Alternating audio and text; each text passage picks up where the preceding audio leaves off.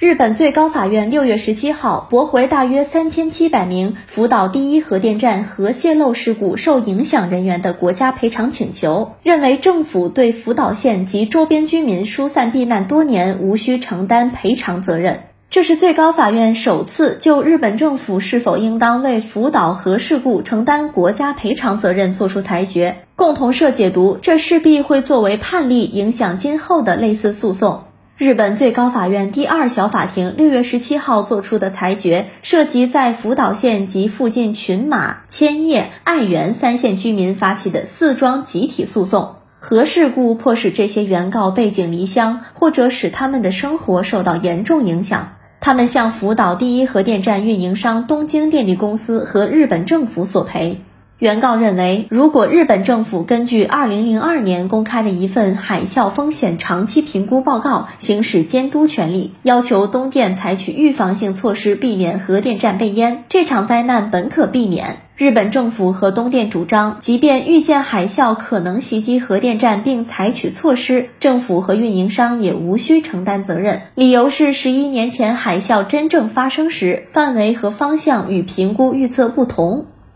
本栏目由南方都市报出品。